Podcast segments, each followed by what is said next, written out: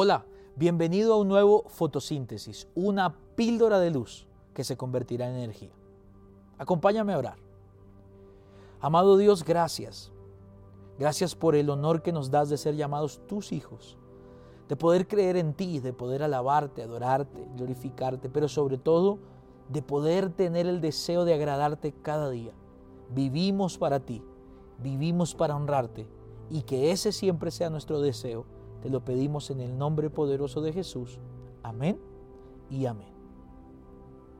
¿Te has puesto a pensar alguna vez lo feo que es hablar y no ser escuchado? Qué difícil es estar hablando con alguien que no te escucha, que no te oye. Ese dilema de, de hablar y no ser escuchado, de saber si lo que estoy diciendo alguien lo está recibiendo es una de las grandes preguntas de la oración. Por eso la oración requiere fe.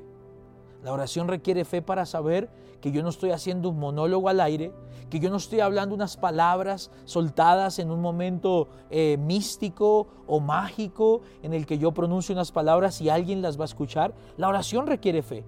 La oración requiere la certeza de saber que Dios escucha mi oración, que Dios está atento a mi oración.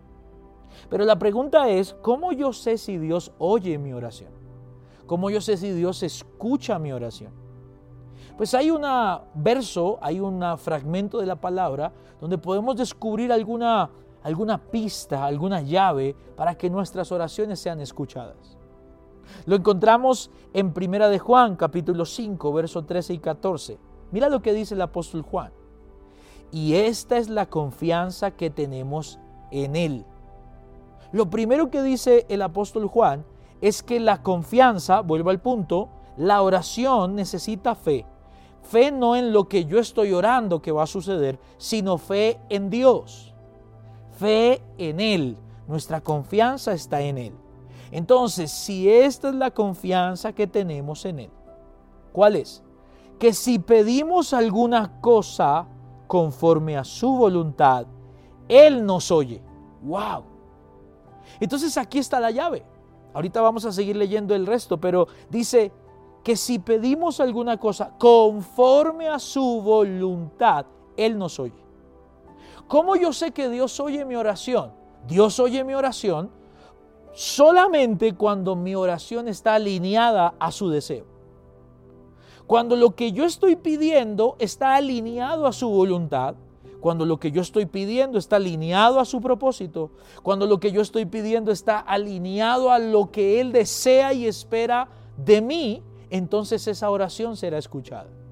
La llave no está oculta, la llave está clara. A veces no leemos ese verso, pero dice que nuestra confianza está en Él, primero que si oramos conforme a lo que Él quiere, a su voluntad, Él nos oye. Sus oídos se abren cuando alguien en la tierra está orando, no por sus propios intereses, no por sus propios deseos, sino por hacer su voluntad, por agradarlo a Él. Cuando un corazón ora así, los oídos de Dios se abren y el apóstol Juan nos dice, y Él nos oye. Y ahora viene lo más glorioso, viene, y si sabemos que Él nos oye, en cualquier cosa que pidamos, sabemos que tenemos las peticiones que le hayamos hecho. Es como si lo pusiéramos en una secuencia es, yo creo en Él y como creo en Él, pido para hacer su voluntad. Y como pido para hacer su voluntad, entonces todo lo que pida, hecho está. ¡Wow! Tremenda palabra hoy en esta píldora de luz.